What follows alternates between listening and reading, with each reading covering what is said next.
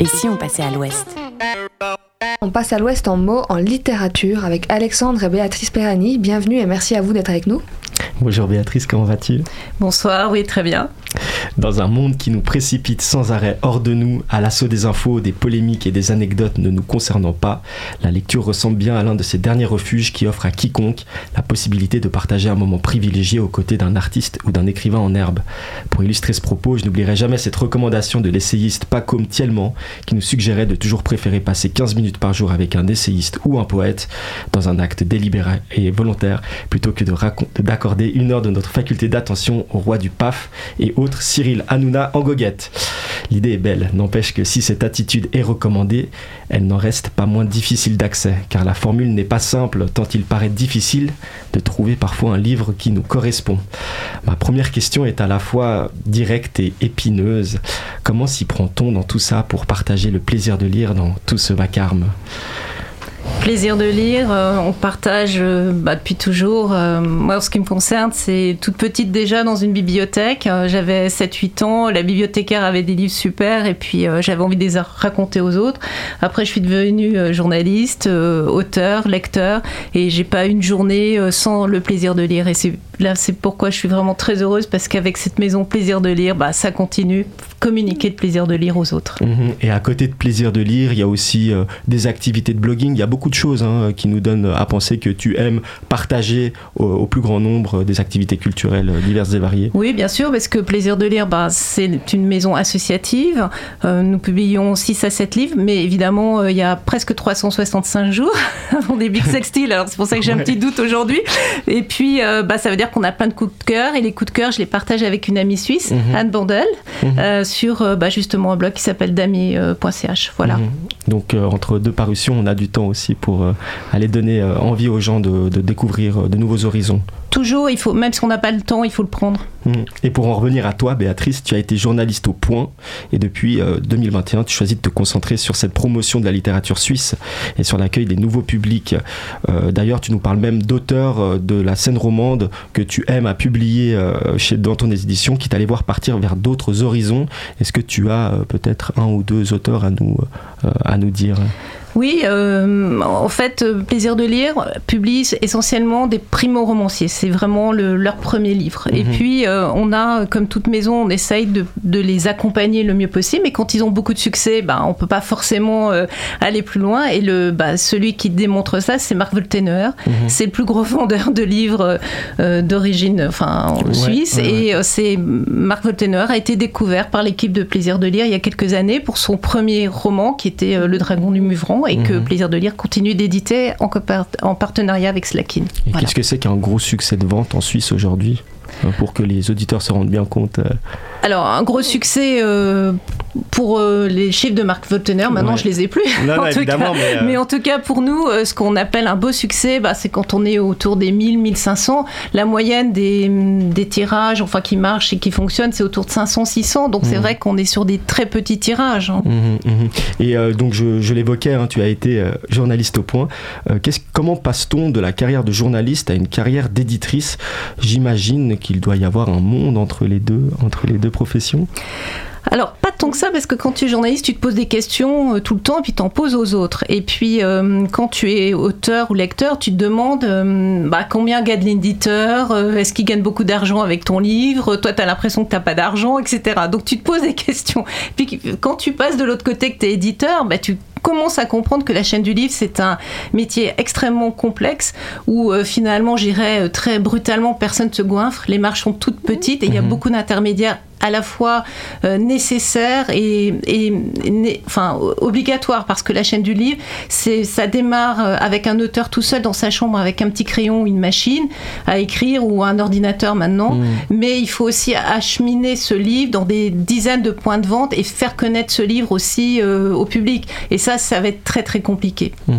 Et euh, j'imagine que ton quotidien aussi a dû passablement évoluer hein, entre journaliste, responsable journaliste au point, jusqu'à éditrice bénévole au sein d'une association littéraire. Alors, pour, comme beaucoup de gens, en fait, bah, quand on est journaliste, on fait un métier qu'on aime, de, mhm. de, passion, mais quand tu prends la, la direction d'une association aussi vénérable que Plaisir de lire, qui, est, qui, est, une dame de 100 ans, même si elle a un petit chiffre d'affaires et qu'il reste assez modeste, elle a quand même la responsabilité de 6-7 nouveautés et c'est une petite PME euh, voilà, qu'il faut mhm. faire fonctionner. Mais ce qui est amusant, c'est que cette petite centenaire, tu vois, elle, travaille depuis toujours en télétravail et qu'elle a inventé le télétravail. Aujourd'hui, j'ai une conseillère éditoriale qui, nous, qui corrige ses livres parce qu'elle elle adore les voyages, donc elle est en voyage à, entre Bangkok et le Japon, tu vois, mhm. Tokyo. J'ai une, euh, une personne qui est responsable du comité de lecture, bah, qui est parti quelques mois euh, à New York et qui anime un comité euh, de lecteurs qui par contre est bien en Suisse par Zoom. Donc ah euh, voilà, c'est quand même des moyens et de fonctionnement très très moderne aussi. Et tu l'évoquais, hein, c'est les 100 ans de, des éditions. une édition qui aurait pu 100 fois, voire 1000 fois disparaître. Qu'est-ce qui t'a plu dans les revendications de cette, de cette maison? Ce passé semé d'embûches ne t'a-t-il pas fait trop peur en arrivant? Alors, ce qui m'a plu, c'est que c'est une maison qui veut s'adresser euh, à tout le monde. Elle a, un catalogue de, ce qu'on appelle patrimoine historique avec des grands auteurs, de fond, voilà, référents. Donc, euh, effectivement, euh, ben, Ferdinand, Charles Ferdinand Ramus, c'est la grande référence. Il y a beaucoup de gens qui l'ont étudié en classe, mais il y a aussi Ramus, Chapas, enfin, et Corinne Abille. Et puis, il y a aussi donc des romans qu'on appelle dans la collection aujourd'hui qui veulent s'adresser à tout le monde, c'est-à-dire à la fois à la maman, au père, au fils, mais c'est des, des, romans générationnels dont on a envie de parler. Je pense par exemple à La femme en rouge d'Annick Main qui vient décéder, qui a été une des pionnières de MLF en Suisse, hein, qui a été journaliste à la RTS, euh, et qui rend une sorte d'hommage à une sorte de, grand-mère militante communiste. Mhm. Euh, donc c'est vraiment des, des, romans qui ont un peu marqué des, générations.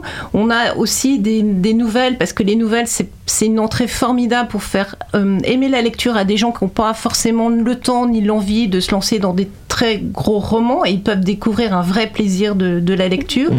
Et puis des polars super efficaces, bah, qui, bah, c'est voilà, on tourne la page, qui vont t'obliger à tourner la page et aller jusqu'au bout. Et là aussi, c'est un moyen formidable d'amener les gens à la lecture. Mhm. Avant de revenir sur les 100 ans de la maison, le salon du livre et toutes les activités euh, qui y seront proposées, je te propose de marquer une petite pause musicale avec une chanson que tu as spécialement choisie pour l'occasion avant de reprendre notre entretien. il sera notamment question du livre que tu as choisi de nous présenter pour le prochain club de lecture. On écoute euh, tout de suite Mika, c'est la vie.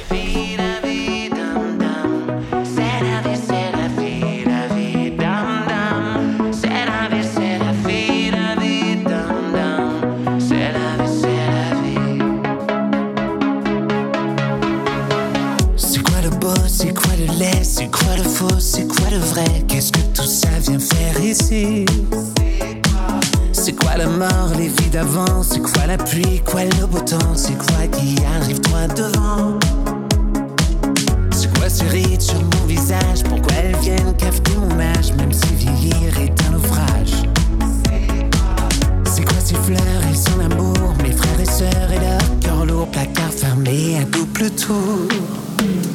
Parce que c'est ça la vie Parce que c'est ça. Parce que c'est ça la vie Parce que c'est ça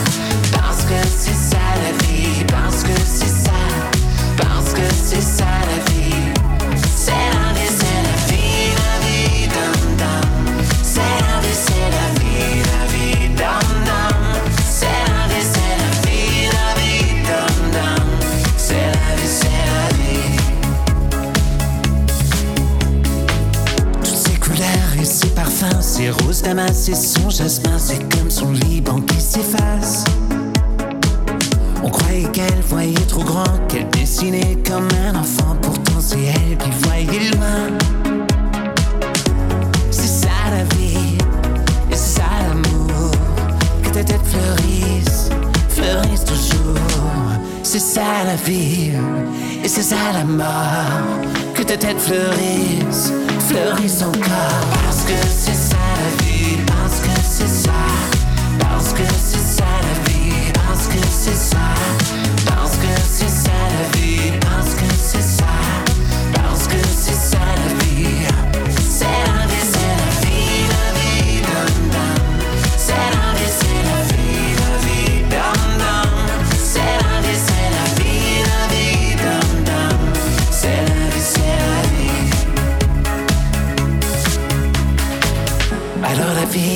Car je n'aurai plus peur de toi.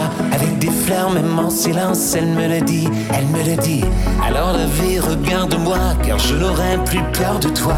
Avec des fleurs, même en silence, elle me le dit, elle me dit. Parce que c'est ça.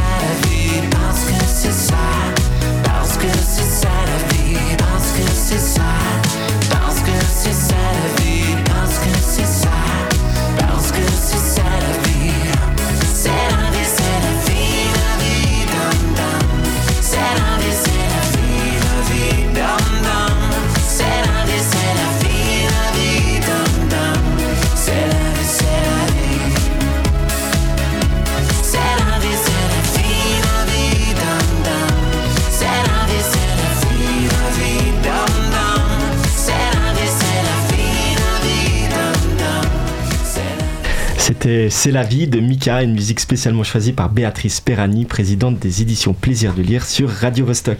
Avant de revenir euh, sur l'anniversaire de la maison, est-ce que tu veux nous toucher un mot sur euh, le choix de cette musique euh, Écoute, c'est ma chanson euh, Bonne humeur, voilà. Ta chanson du moment. Ouais. Très bien.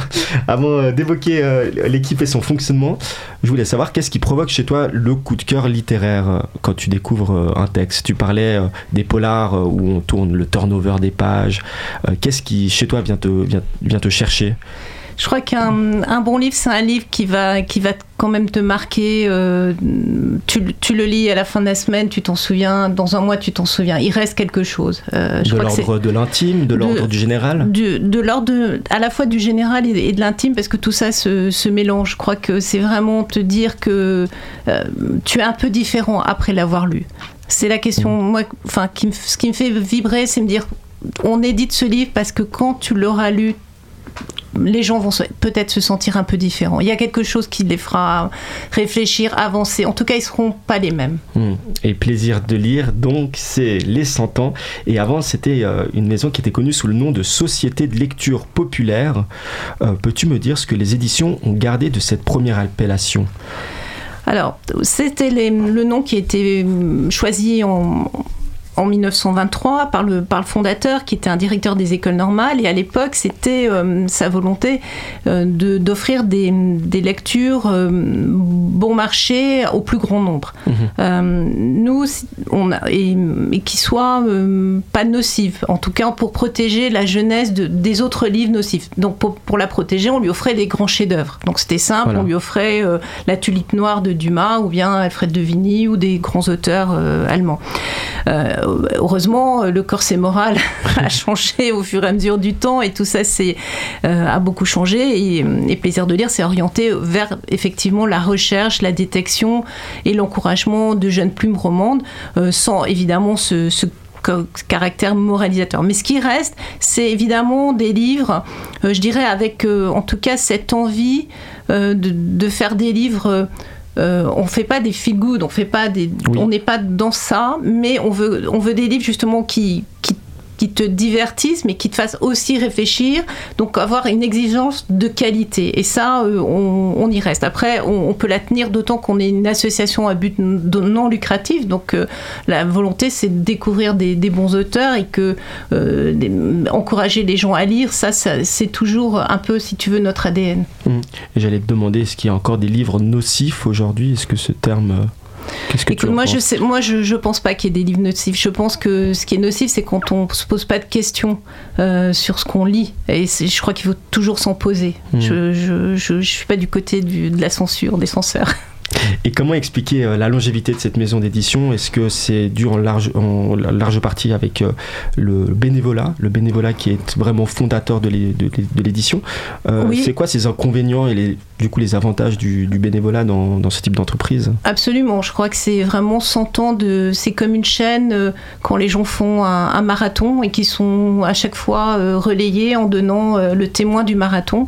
Cette maison, elle existe que par des volontés des uns et des autres au fur et à mesure, des dizaines et des dizaines d'anonymes, mais chaque fois qui ont été passionnés Mhm. par l'envie de faire connaître la lecture. Des dizaines de passations Des dizaines, oui, puisque hum, en fait, il y a euh, peut-être en ce moment une vingtaine, trentaine de, gens assez actifs, mais euh, ça fait à peu près 100 bah, ans que ça a toujours fonctionné comme ça. Donc les 100 ans, c'était en 2023. Tu me disais hors antenne que 2024, c'était... La première publication. La première publication. Et est-ce que vous avez prévu quelque chose pour cette année anniversaire? Alors, sur cette année anniversaire, on a, en fait, on a, on prévu bah, d'honorer nos livres. On a eu euh, la publication euh, d'un collecteur. Euh, alors ça, c'est le côté patrimoine, c'est-à-dire revenir sur un livre de, Charles Ferdinand Ramu qui s'appelle Si le soleil ne revenait pas. C'est un livre qu'on a voulu, donc avec bah forcément l'auteur est suisse. On a confié la, maquette à, Chris Gauchy, qui est un, un, graphiste suisse, et on a imprimé ce livre en Suisse. Très belle maquette, il est tout poudré, enfin noir et, argent. Et il est donc euh, ce qui nous a fait très plaisir. Il a été choisi pour être le seul livre contemporain pour l'instant dans la maison euh, natale de Ramu qui vient d'ouvrir et qui est un nouveau musée qui vient d'ouvrir à Puyi. Donc c'est un, un bel hommage et ça nous a fait plaisir justement d'arriver à faire cette jonction. Mmh. Ça c'est la partie euh, voilà collecteur, patrimoine vivant, l'hommage du passé et puis pour honorer le présent, on a lancé un, concours de nouvelles sur euh, bah, le thème était tout trouvé. Le, plaisir, de, lire. Voilà, le plaisir de lire. On a eu 70-80 euh, euh, propositions de nouvelles. On a choisi les 15-16 meilleures. Et ce qui est fascinant, c'est qu'avec ben, trois mots, plaisir de lire. On se retrouve euh, pour les uns dans une chambre, pour les autres euh, dans l'espace, euh, pour l'autre sur une plage. Et hum, la première nouvelle, c'était Nicolas Comte qui l'avait écrite. C'est un, jeune auteur et ce qui était drôle, c'est qu'il il, racontait, en fait, il était déjà un peu en avance sur ces fameux systèmes d'intelligence artificielle qui sont supposés écrire des romans à la place des auteurs. Enfin voilà, il a écrit ça euh, il y a quelques mois, juste, euh, juste avant. Voilà. Le plaisir de lire, ce n'est pas euh, confier à des intelligences artificielles le soin d'écrire des romans, tu me rassures ou bien...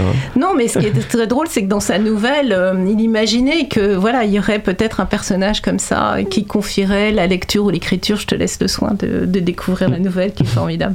Maintenant que les présentations avec les éditions sont faites, je te propose de terminer notre entretien en t'invitant à nous présenter le livre qui sera en discussion à l'occasion du prochain club de lecture qui aura lieu le 8 avril prochain à Genève. Euh, qu'est-ce que c'est? Qui est l'auteur et que nous raconte-t-il? Alors, Elio Sota, c'est un, un, un, étudiant en école de journalisme. Voilà, je crois que vous le, vous le, connaissez un petit peu dans la maison. Il est venu se présenter lui-même ici cet été. Pas ici, au théâtre de l'Orangerie, on était. Il est venu présenter son roman. Et puis, ce roman, il est assez incroyable. En fait, c'est un, un, garçon qui, euh, pendant le confinement, m'a dit euh, Je supportais pas d'être confiné. Donc, euh, j'ai décidé de, d'écrire un, un, livre. Il avait fait quelques tentatives de, mhm. de nouvelles. Et puis, ben, ce qu'il y a, c'est qu'il a, il a réussi le pari c'est un, livre euh, assez incroyable parce que ça commence bah, sur le bord du lac. On trouve un cadavre et puis ce cadavre, il est, il est très curieux. Je sais pas d'où il a trouvé cette, imagination. Il y a une scarification sur le, sur le cadavre avec un chiffre romain. Et puis, on va retrouver une série de cadavres et chaque fois, il y aura un nouveau chiffre romain. Mhm. Et puis, il y a un, un comptable. on apprend des choses sur un un, comptable, c'était donc ce premier, peut-être euh, l'identité de ce premier cadavre, qui était un, homme très gentil et sans histoire. Et puis finalement, on découvre qu'il n'était pas si loin d'un cercle de jeu. Et puis voilà, on, rentre dans les méandres des cercles de jeux privés genevois. Et pourquoi ce livre, il est important à tes yeux Écoute, je trouve que hum, c'est intéressant parce que c'est un, un livre effectivement dont on a envie de tourner les pages à chaque ah, fois. Et puis c'est un auteur bah, qui, a, qui a 23 ans. Et puis aussi qui se pose des questions, euh, euh, qui pose des questions sur le, sur le sens du journalisme, hein, puisqu'il y a une rivalité de, de, façon de faire du journalisme aussi dans, dans, ce, dans, ce, dans ce livre. Il, découvre, enfin, il démonte assez bien ça. Il démonte aussi peut-être les, les mobiles, la pas du gain, euh, peut-être un peu les, les magouilles aussi, et la suffisance peut-être aussi voilà, de certains hommes politiques, entre mmh. guillemets. Donc il y, y, a beaucoup d'ingrédients euh, voilà, qui sont susceptibles de nous intéresser. D'ailleurs, j'ai vu qu'Elio participe à une table ronde autour de la Société du Bluff. C'est ce mercredi 6 euh, mars à 17h au Salon du Livre. C'est quoi la société du bluff? Alors, République du, du bluff, est-ce qu'il veut nous dire que les élus sont plus capables aujourd'hui de gérer les démocraties C'est un, un, vaste débat et je crois qu'il aura plein d'idées, il faut aller l'écouter. et d'ailleurs, qu'est-ce que ça représente le Salon du Livre aujourd'hui à vos yeux, aux yeux d'une édition? C'est encore important? Très important, c'est quand même un, un rendez-vous où on voit nos lecteurs, parce que hum, les lecteurs, ils défilent dans les librairies. Une maison d'édition, elle a, elle a, évidemment des contacts avec euh, euh, des auteurs. Et, les auteurs sont vus par un, un, certain public qui les connaissent, mais je dirais qu'un salon comme Genève, c'est évidemment la possibilité bah, d'avoir une, une, visibilité énorme et de, de se faire connaître. Voilà, éditeurs, exactement, ouais. de rencontrer d'autres éditeurs, et puis de rencontrer euh, des lecteurs qui ne nous connaissent pas aussi, et c'est toujours très très important. Et dernière question, y a-t-il encore quelque chose dont tu voulais nous parler? De, de nous parler, bah oui, effectivement, peut-être d'un colloque le 7 juin, puisque ouais, c'est très exemple, important. Profitons-en, profitons sera au musée euh, historique de, de Jeanne Burnand, et puis ce sera à propos de la, la spoliation euh, enfin, des, des œuvres d'art dans les musées, autour d'un livre d'un jeune auteur qui s'appelle Matteo Salvatore, qui a fait Le vol des glaneuses. C'est aussi un, un polar passionnant que je vous invite à découvrir. Qui est déjà sorti. Qui est déjà sorti mmh. au mois de novembre, et par contre, c'est un auteur qui a fait c'est son deuxième roman. Il avait fait euh, L'arme de renard et il est aussi très prometteur comme Elio. On leur souhaite en tout cas, euh, c'est tout le mal qu'on leur souhaite à tous les deux. Bah, je te remercie d'avoir partagé ce petit quart d'heure d'émission avec nous. Pour ce nouvel épisode, j'étais accompagné de Béatrice Perani des éditions Plaisir de lire que vous pourrez découvrir du coup à l'occasion du prochain salon du livre qui se tiendra du 6 au 10 mars prochain à la scène Livre Suisse non, on sera sur le, sur, euh, le stand. Oui, livre suisse, oui, oui, t'as raison. Parfaitement. Écoute, bah, merci d'avoir accepté notre invitation et d'avoir passé ce moment en notre compagnie.